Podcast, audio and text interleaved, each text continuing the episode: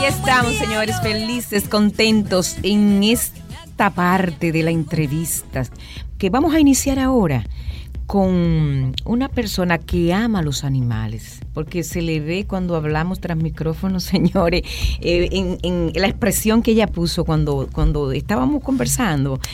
Recordemos que tener un animal no es solo darle comida, eso va más allá, señores, mucho más allá. Los animales son seres sintientes y debemos de cada día tratar de cuidarlos más y hacerlos que lo que puedan sufrir lo menos, señores, y tenerlos en condiciones como deben estar saludables, satisfactorias, pero quien nos va a hablar de este tema, señora, aquí es la doctora Vilma Gómez Ventura, médico veterinaria. Bienvenida, viva la mañana. Muchas gracias a todos por la invitación y por la energía tan temprano. por la energía. no, pero usted trajo la parte de esa energía la trajo usted aquí, porque tiene muchas, de verdad. El, estilo, como ella se pone. Ah, se cuadró aquí si la doctora. La ay, si ustedes la vieran. Ay, ay, ay, me encanta, señores, cuando yo veo eh, las personas así con tanto ánimo, con tanto entusiasmo y sobre todo eh, que trabajan en un área tan hermosa como es el cuidado de los animales. Hoy, precisamente este día, a usted, ¿qué, ¿cuál es, es la impresión que usted tiene sobre el Día Mundial de los Animales? Bueno, realmente para mí todos los días son de animales. O sea, yo siento que cada día nosotros tenemos que compartir con un animal, no solamente con la mascota que tenemos en la casa, sino cuando uno sale a un parque, viendo las aves, viendo los lagartos, todos cuando día a día estamos en comunidad con los animales siendo propietarios o más que propietarios, porque muchas personas dicen, no, es que nosotros no, no, somos un propietario de una mascota, realmente somos compañeros de la mascota. O sea que para mí no es un solo día de los animales, para mí es día a día. Y ya yo tengo dedicándole mi vida profesional 19 años bueno, solamente la clínica tenía 19 años, yo tenía desde estudiante dedicándole el tiempo. Y no, es como que digo, wow, pero esto de verdad que es que me apasiona porque yo quiero trabajar todos los días y no siento que estoy trabajando. O sea, yo los domingos me ocurre que tengo que ir a la clínica a ver una mascota, me voy de vacaciones y tengo que ver una mascota en vacaciones y para mí no es trabajo, para mí es algo bello, algo que de verdad eh, no me pesa. ¿Y de dónde viene esa pasión? Muy raro, porque mi papá es periodista, mi madre es decoradora de interiores. Nada que ver. y eso sí. está en el medio. Sí, mi papá sí le gustaban los perros. Y teníamos desde chiquita, de mis, los cinco años, yo tenía una salchicha, que yo le puse culi. Y esa chiquitica, a los dos años o tres, es que se puso a dormir porque le, damos, le dábamos tanta comida, claro, eso es ahora que ya yo entendí, luego de la adultez, que esa raza no puede estar en sobrepeso, porque la columna vertebral, al, ser tan larga, mm, no soporta. Y tuvo una hernia y el médico veterinario en ese momento no nos dio la opción. O sea, ahí dije, no, pero es que no puede ser que no, ahora mismo, ya nosotros estamos, que hablamos con ortopedas, o sea, nos comunicamos con otros doctores sin darnos vergüenza de que yo no sé esta parte de esta especialidad, pero mi colega sí. Vamos a referirlos, vamos lo mejor por la mascota. Pero en ese tiempo no era así. y por eso yo quise hacer una especialidad también. Porque decía, no, es que cada vez tenemos que saber más, no solamente cuando yo me gradué, ¿qué tú eres? Estudiante, eh, ¿a qué te vas a dedicar? ¿A mayores o menores? Eso era si era perro gatos o era caballos y vacas. Oh, así que se define eso. Mayores se definía. Se definía. Hace 20 años. Ya no. Ya ahora es que tú eres dermatólogo, cardiólogo, o sea, ya, especialidades. exacto. Y eso es mm. increíble. Aquí en República Dominicana nosotros tenemos muchos especialistas que han estudiado fuera y ya han llegado aquí y tenemos buenas, buenos eh, médicos referentes. Qué interesante, profesor. ¿eh? Y, eh, tú te dedicas a todos los animales no, yo, por ejemplo tengo también 20 años siendo vaquera y mis caballos, tengo dos caballos y un potrico nuevo y tienen su veterinario. O sea, porque oh. realmente yo me dedico a lo que es eh, caninos y felinos. Me encantan los gatos. Últimamente le tengo cada vez más amor a los gatos porque es una especie muy eh, intrigante, muy, muy especial. No se parece en nada al perro. Y cada vez uno como va con el tiempo, como que cambiando de lo que yo empecé queriendo ser sonografista veterinaria. Traje de Nueva York mi sonógrafo, hacía especialidades. Y ya realmente como que uno va cambiando, qué pasión, pero en el mismo mundo de los animales. Entonces, eh, yo mis caballos lo tienen su veterinario. Señores, el tema que nos convoca hoy es bienestar de los animales. A propósito del Día Mundial de los Animales, eh, para ti, ¿cómo defines lo que es ese bienestar animal, que es una ciencia también. Se habla ya de que es una ciencia que engloba tantas cosas, porque tiene que ver mucho con la cultura también. Por ejemplo, en la India las vacas son sagradas. Y eso tiene que ver con su cultura. Y en Turquía los gatos también. En, Turquía los gatos, exacto. Y cada día vemos cómo las personas se concientizan más sobre eh, el reino animal. Sí, eh, eso es mucho de cultura también, el bienestar. Y el bienestar realmente cuando los animales están en paz y en armonía con el humano, es que yo veo que hay un bienestar, porque mm. ya nosotros tenemos respeto a ellos porque ellos nos respetan a nosotros.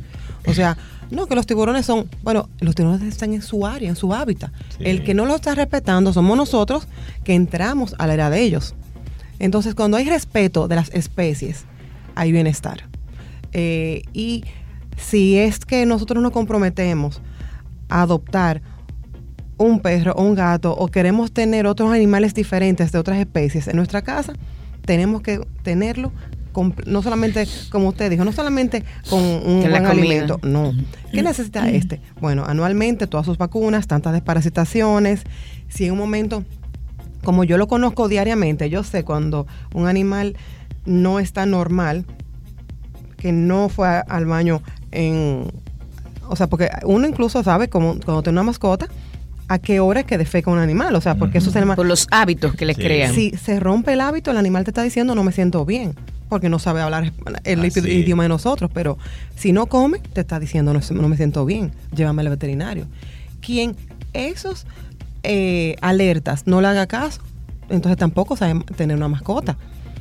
Una, un perro, no, voy a, poner a reproducir a mi perra, pero al momento de que ocurre, ay, no ha parido, ¿qué puedo hacer? Llévelo a un veterinario, porque si está en labor de parto y tiene más de tres horas intentando y no ha podido, tiene un problema usted es responsable porque ya usted fue que quiso que ella se reprodujera, pero ella no sabía que el cachorrito iba a salir con una cabeza más grande que lo que podía salir y que había a tener cesárea. Tiene que ser responsable también. Claro. Entonces, ahí no quieren ser responsables. La responsabilidad es básica, señores, para tener un animal. Incluso, mire, yo veo personas que a veces... A mí me salió una persona el otro día con un husky siberiano, este se llaman, que lo compraron porque le gustó, muy lindo, muy precioso. muy de moda. Pero, tenerlo en un apartamento pequeño, eso no es justo. ¿Pueden tenerlo en un apartamento pequeño encerrado, ese animal? Encerrado no. Si lo sacan dos o tres veces al día, no hay problema. Porque ahí tiene que haber una parte de lo que es, mientras más cachorro, más necesidad tiene de salir. Cuando es adulto, dos veces al día para sacar toda esa energía y luego descansar en la casa.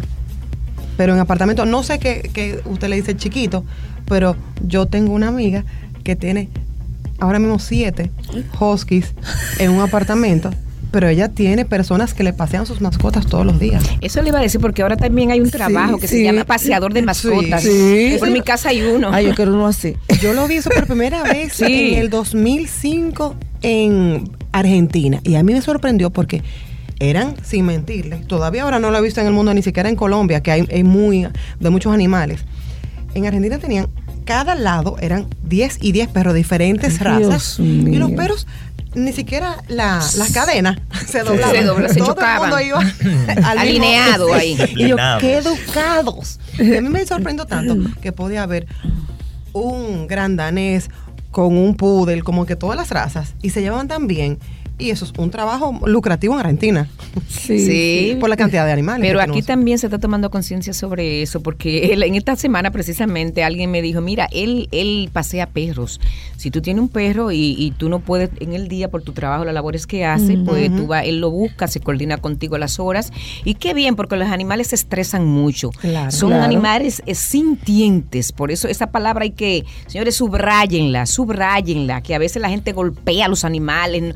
Eh, le hace cualquier cosa, pero sienten, sienten de verdad. Sabes que los, a propósito de que tú estás creciste enamorándote de los, de los, gatos. Eh, eh, yo también, por ejemplo, eh, crecí como con esa aprensión por mitos que había con los gatos y eso, pero ese es un animal hermoso, muy dócil, muy cariñoso, el gato. Y, y los niños ¿eh? lo, disfrutan porque es como si fuera un peluche. Yo, yo tuve una experiencia muy bonita con un gato hace mucho tiempo. También tenía esa animación por los gatos, pero esa gatita no era mía. Ella visitaba la casa de al lado y entraba a casa y yo le daba comida. Y un día ella va y me di, ella, mi niño está durmiendo y ella va y me dice, miau, miau, miau. Y yo, ¿qué es lo que querrá? Y miau, miau, ¿qué es lo que te pasa? Y se fue a la habitación de mi niño. Y yo, él está durmiendo, ¿qué, ¿qué pasa? Puso las dos patitas encima de la cama. Cuando yo chequé, el niño tenía mucha fiebre. ¿Cómo lo percibió? Mucha ¿Qué ido, Entonces, ¿eso es posible? Sí, claro que sí. Lo raro es que no convivían todos los días porque los animales sí entraba mucho ella paraba más en mi casa que, que, que, al lado o sea que se juntaba mucho con el niño ajá sí porque es que es como nosotros conocemos lo conocemos cuando ellos aunque no nos hablan nosotros sabemos cuando un animal un gato que se esconde cuando todos los días está exhibiéndose arriba de una mesa, cuando está escondido, él está diciendo que está enfermito. Asimismo el gato mm. seguro que percibió mm. que el niño no estaba haciendo su actividad normal y que estaba diferente. Él no va a saber que tiene fiebre, lo que va a saber es que está diferente. Tú sabes que yo no he sido, nunca me han llamado tanto la atención los gatos, misma los perros. Porque entiendo, yo no sé si es que está eh, un tabú que tengo que viene desde los felinos, los gatos. Es de ahí que viene su origen. Y lo asocio como con, con, el, con el tigre. tigre. Y eso. tengo que como cambiar ese chip. Pero yo siempre digo que el que todavía dice que no le gustan los gatos es porque nunca ha tenido uno. Porque solamente compartir con un gato. Mi papá acaba de adoptar una gata mestiza. Bueno, la vio en una fundación esterilizada en la gata. Y, la, y cuando llegó a mi casa, veo la gata y yo, ¿quién? Ay, yo la acabo de adoptar y yo, pero tú no, ni siquiera me preguntaste, yo te puedo buscar cualquier otro gato, pero feliz con su gata y la gata y él han hecho un vínculo que ni a, ni a mi mamá ni a mí nos quiere. ¿Cómo? él y ella. Entonces, es interesantísimo porque los, los gatos son súper peculiares. En Animeta, aquí en Santo Domingo, tenemos dos gatos que son las mascotas, Bombón y Sabana. Y todo el mundo que va, sea a comprar una comida, llevar su mascota, lo saluda porque son tan, tan con parones tan peculiares que a la gente le encanta. Y cuando y Bombón da masajes, uno, los clientes se sientan y él se sienta arriba de ellos a darle masaje. Con, sus patitas y dándole masaje. yo muy bien está justificando su comida. Qué bueno, mira, mira, nos gustaría que nos hable un poquito de la, nos gustaría que nos hable de la importancia de las mascotas para los niños, para irle creando Por ejemplo, dicen que, que las chihuahuas ayudan al asma de los niños. ¿Será cierto esto? ¿Eso es un mito o es una realidad? No, eso no está todavía científicamente comprobado, pero muchas personas realmente le ha ocurrido. O sea, es más el boca a boca o la experiencia que científicamente comprobado. Pero eh, lo que tú me preguntabas de que sí los animales son muy importantes y los perros, porque hablé mucho de gatos, eh, nosotros tenemos que tenerlos cuando se hace un compromiso de tener una mascota, el compromiso hay que saberlo primero si se puede asumir. ¿Cómo se asume? Sabiendo que hay que bañar, que requiere baño, que no es. Ahora, por ejemplo, cuando viene diciembre, que muchas personas le regalan una mascotica a una persona, quizás esa familia ni siquiera pensó que quería un perro. Es verdad que las sorpresas son buenas, pero hay que consultarlo, porque no es un mes ni tres meses lo que se va a durar cada mascota dura mínimo 10 años. Entonces, esos 10 años, usted sabe que ya cuando se vaya de viaje hay que llevarlo a un hotel. Eh, hay muchas personas que dejan de viajar porque hacen un apego tan grande con los animales mm, que no quieren despegarse, lo cual es enfermizo, porque la verdad es que... Eh, no se puede crear codependencia de nada. De nada. Entonces, eh, usted tiene que saber que hay que despertarse a la misma hora darle comida. Después de adulto puede ser que se pase dos horas, pero mm. siempre es un sacrificio, es como un niño. Entonces, usted va a poder todos los años hacer eso, porque los niños van creciendo y a los niños es excelente, pero no es tenerlo de al año o dos años. Yo siempre recomiendo que después de los cinco años se tenga ya una mascota, cuando el niño ya tiene conciencia de que del peso, de, que es frágil, porque he tenido experiencia de bebés que agarran el perrito y fracturan patitas. Sí, le mayugan, lo quieren apretar tanto. En mi casa hay una niña que ella tiene un perrito y es de su muñeca, ella no juega con sus muñecas, es con su perrito, ella lo cuesta. Oye, yo digo, ay Dios mío, cuando tú, ella está en la escuela debe estar feliz. ¿Qué, mascota tú recomiendas para los niños? No puede ser chiquito, no puede ser un chihuahua, no ser tan frágil. Aparte del temperamento del chihuahua, por ejemplo, es de adulto, no, no de niño. A mí me mm. encanta el chisú. Es un perro súper familiar, aunque es de pelo largo, que uno, mucha gente quiere bañarlo semanalmente o pelu y la peluquería cada 30 días. Pero le podemos hacer una peluquera bajita. Y sí, como lo hago yo. Pero el temperamento de esa raza, que ahora hay mezclas chulas, hay chipú, que es chisú y pudel, también tiene un temperamento suave, maltipú, maltés y pudel. Y esas tres razas ya me encantan, porque son súper familiares, dóciles, en los niños son fuertes, o sea, de unos huesitos fuertes que los niños pueden también, y que son razas pequeñas. Tú me hablabas del, te, escuché hablar, eh, en la conversación ahora, que quiero que nos diga sobre el chihuahua, que mucha gente lo tiene. Decías que tiene un temperamento muy adulto, entonces no es recomendable para los niños. No, a mí me gusta para personas adultas, porque realmente el chihuahua es muy fuerte y los niños no entienden eso. Hay, hay muchísimos chihuahuas dulces, pero dulces con adultos. Entonces, tiene que, el adulto ya sabe cuando un animal, porque todos tienen su temperamento también, o sea, hay perros y gatos que tienen un momento que no quieren estar con el humano y uno los entiende, un niño no lo entiende. Un niño siempre, si en ese momento quiere estar con ese animal, es ese momento, no le da el espacio que necesita la mascota. Entonces un chihuahua a veces no es tan eh, permisivo como otras ahora razas. Yo, ahora yo comprendo ese comportamiento de los, eh, los chihuahuas porque eh, de alguna manera eh, nosotros hemos tenido chihuahua en la casa del número que sea, porque de eso hay que hablar. Sí, dominicano, ¿eh? Ah, sí. Es muy dominicano, no existe número. Del número que sea. Pero ellos... ah, no existe número en Chihuahua. No, ellos son sumamente...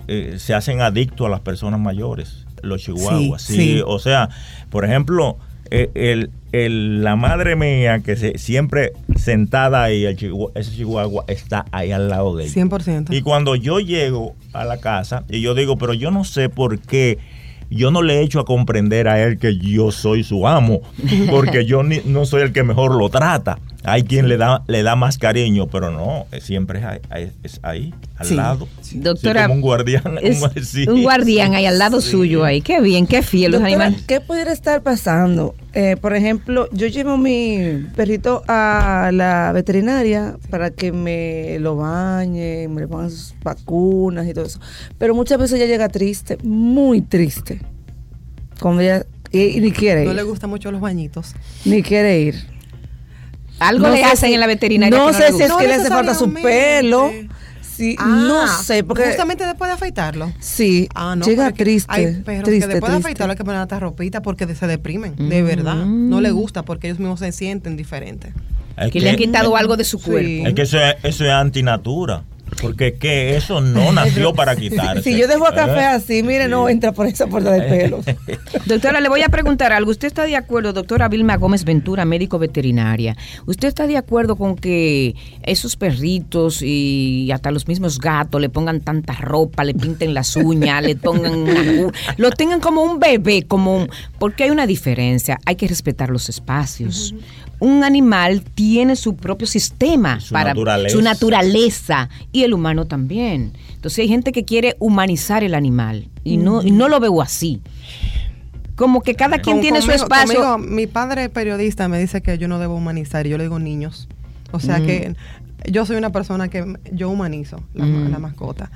Eh, lo comparo con niños. Eh, no, entiendo su posición. O sea, entiendo que, que no debe ser pero yo lo comparto. O sea, no, nunca he tenido perros porque yo no soy de perro pequeño, soy perro grande. O sea, que yo nunca le he puesto una ropita a un perrito. No sé si yo tuviera un pequeño se lo pongo. Me encanta ver perrito en coche. Pues mira, yo tengo una, una, una, cuñada que ella tiene un chihuahua Y ella, mira, tiene sus ropitas, su cama, ella ella no lo deja. Yo conozco una persona que tiene un closet para la perrita, con, con ropita. y si va para, para Jarabacoa, Constanza, le lleva, no, para el clima. Un abrigo. Todo. No, ahora le celebran cumpleaños y todo esto. Y yo he visto perros que tienen Facebook. Y yo, yo lo que digo es que le como traspasar las líneas ya, porque también está el respeto al animal. El amor es que motiva que el eso respeto al animal, que también eso no quita que tú se lo tenga, porque también se recomienda tengo entendido, usted me corrige si no es así, que yo también a mi animalito, a mi mascota, lo lleve a compartir con otros iguales a él. Claro, claro porque eso es lo que se hace. Cuando uno dice que hay que sociabilizar a la mascota, se tiene que sociabilizar tanto con otros animales para que sepa que es otro que es un animal y con humanos, porque cuando uno tiene en su casa una visita de quiere que su mascota esté a, o sea, eso de que no, tranca al perro que llegó visita. Eso no debe ser. O sea, debe ser que se haga un ambiente donde lleguen la familia de sorpresa y el perrito esté en el medio. O el gatito está en el Depende del perro, de, doctora, porque si es un bulldog y no, y no, y, no está ah, acostumbrado. No, pero es que para eso estallan muchos educadores, muchos entrenadores. Ya con unos mandatos se sienta y no es una parte eh, abusiva. Sí, o el perro. Para que se siente y comparta, pero no trancado, porque al perro no le gusta estar trancado. A propósito de Bulldog, ¿el Bulldog francés lo, eh, eh, lo recomiendan para, para los niños? Sí, porque una raza pequeña, pelo corto, pero y tan de moda en este país, que está el Bulldog francés. Pero la verdad que es un perro que, como es para que cefálico, hocico corto, sí. y a veces tiene paladar hendido donde tiene dificultad para respirar, que ya es operable, nosotros hacemos cirugía en el país también no sé si ustedes, algunos perros que empiezan como que no se ahogan. Eso es el paladar. Tiene que venir a la consulta para nosotros chequear si realmente tiene ese defecto, pero ya desde el nacimiento. Ellos se quedan así, eh, eh, van caminando y se quedan como dormidos ahí, ellos a descansar. Pero es que para... se cansan de una vez. Es que yo digo, si cada año, yo estoy preocupada por esas razas realmente, porque esa raza le dan unos shocks de calor. ¿Cómo se llama? Que, se mueren. Bulldog. Bulldog francés. francés. Entonces, ¿Qué está pasando? Cada año en el mundo entero está más caliente el mundo. Claro. Y eso va para arriba. Y estas razas que no pueden ni siquiera salir a las 6 de la mañana o 6 de la tarde, donde hay tanto calor en este país, ¿cómo se van a pasear? Porque es una bomba de tiempo caminando. Sí. O sea, un shock de calor le pasa a cualquiera. Tengo, por ejemplo, un bulldog inglés a las 9 de la noche con un shock de calor y no es que ha hecho ejercicio. Y eso es, la verdad que... Doctora, eh, sí, usted tiene una veterinaria que se llama Animet. Sí. Y entonces tiene mucha experiencia, usted estudió fuera. ¿Cuál es la especialidad que usted hizo de, que tiene que ver con los animales? Eh, en mi rotación, que fui a varios eh, departamentos, sonografía, cirugía, oncología y nefrología, me gustó más la parte de sonografía en ese momento, mm. ecografía abdominal. No solamente para ver lo que es preñez, sino ahí se ven muchísimas patologías. Vemos un hígado, si tiene alguna masa, si tiene algún quiste, vemos si hay pancreatitis, si hay cálculos en la vejiga o si hay una ruptura de algún órgano. Entonces, es muy interesante cómo eh, no solamente la radiografía, sino que las sonografías se complementan. Son dos estudios que hay que hacerlos siempre paralelos y uno se complementan para un buen diagnóstico. Y ahí fue que empecé con el especialismo. Qué bien, ¿duró cuánto tiempo allí, doctora? Oh, casi un año. Casi un año. Doctora, eh, ¿no han inventado la psicología, la PEP psicología? Yo quería ser psicóloga veterinaria y mi, papá siempre decía, pero tú te vas a morir de hambre. no, porque aquí no está desarrollado. Yo pero tampoco en el mundo. No, y es verdad eso, es verdad. yo siento que sería interesante porque muchos, los niños quisieran saber qué piensan Pero increíble, o sea, no hay nada de psicología animal, ni siquiera en mm. congresos, ni nada. Sí, pero sería como bien interesante, porque por ejemplo, eh, cuando la niña juega con café, mira, él le está diciendo que no le ales el rabo. Ella no habla. Pero mira, hablando de ese tema, los como, vuelvo y repito, los animales son sintientes. Sí. Eh, hace poco a mí cuña, a mi hermana le regalaron una perrita, pero la perrita era de otra persona. A la perrita cambiar de hábitat, ella estaba, se sentía, ladraba mucho, ansiosa, eh, no controlaba los esfínteres, yo no sé cómo se le dice. Así mismo. Así mismo se le dice. Y yo le dije a mi hermana, tiene que tenerle paciencia porque está viviendo un momento de desapego de la otra persona que la regaló, se está adaptando a ti. Por ahí va la cosa, ¿verdad, Totalmente. Entonces me gustaría saber, mire, yo leí por ahí que actualmente el derecho de los animales se enseña en 100 eh, facultades de derechos de Estados Unidos, incluyendo Harvard. ¿Cómo estamos aquí en cuanto a los derechos de los animales en República Dominicana? Eh, eso está viendo yo un pensum de uno de mis colaboradores en la clínica de como técnico veterinario en España, de cómo los pensum eh, internacionalmente, hasta para técnico, ni siquiera médico veterinario, ponen todos esos, todos esos renglones de derechos, de como crear conciencia a nivel profesional. Pero si me voy a dedicar a esto, soy yo la que más tengo que saber. Lamentablemente no tenemos en nuestro país, ni siquiera como estudiante de lo que es medicina veterinaria, una, una materia en ese sentido. De derechos. De derechos a los animales. Después debería, debería ser. Entonces, nosotros no tenemos nada de eso. Es por devoción que no sale o por conocimiento en El amor lo vuelve a cuidarlos. Porque si yo sé que ahora, por ejemplo, si te ven maltratando un animal, hay una ley de protección animal. desde el pero también es poco divulgada. No se sabe tanto. Y tú sabes que aquí hay muchos perros callejeros que la gente abusa. Y como ley eso debiera estar asociado a derecho. A derecho y a las universidades que lo tienen. Incluso, eh, sí, poco a poco creo que se ha creado más conciencia de la ley, o sea que más personas la conocen, no solamente los que vivimos en el mundo de los animales, por casos que han ocurrido y que han eh, no ha llegado nunca a cárcel como está pautado la ley, pero realmente cuántos casos llegan a cárcel no son todos. Sí. Entonces, o sea, no de animales de todo. Y pero sí se han hecho algunas condenas monetarias y condenas, no sé si se acuerdan hace dos o tres años el, el perro azul. El que lo pintaron. Sí, ese también, ese llevó una condena. Entonces, eh, esos son casos que impactan y que enseñan al pueblo que sí hay algo de, de de autoridad. Debiera integrarse eso al pensum. eso sí, yo porque Los, profesionales que vayan a salir deben tener conocimiento de legislación. Sí, porque por ejemplo, tú vas pasando y ves a un perro maltratado, herido, te vas a parar a cuidarlo y a curarlo, pero también si el agresor está ahí, tú puedes tomar. Tomar, este, claro. que la propia, la propia protección animal implica el derecho que tiene, que tiene el animal a no ser maltratado. Seguro. Ese es su derecho, a no ser maltratado. Claro. Es que existen los derechos mundiales de los animales. Existen, sí, hemos hablado mucho de los derechos. de los derechos, claro que sí, bastante, porque es un tema muy puntual. Eh, bueno, doctora, nos gustaría saber, este, además de eso, le iba a preguntar que ahora también se usa mucho este, tener como en, la casa los pececitos. Siempre se ha usado tener en las peceras. Eh, ¿Ustedes trabajan con esto allá también en Animet? Tenemos un médico de exóticos que con consulta... Ah, de exóticos. Sí, se llama así, exóticos. Y bueno, él fue médico veterinario del, zoológico, o sea que todos esos son animales exóticos, mm. porque no son los domésticos. Entonces, exóticos también es un hámster, exótico es eh, un conejillo de indias o una iguana.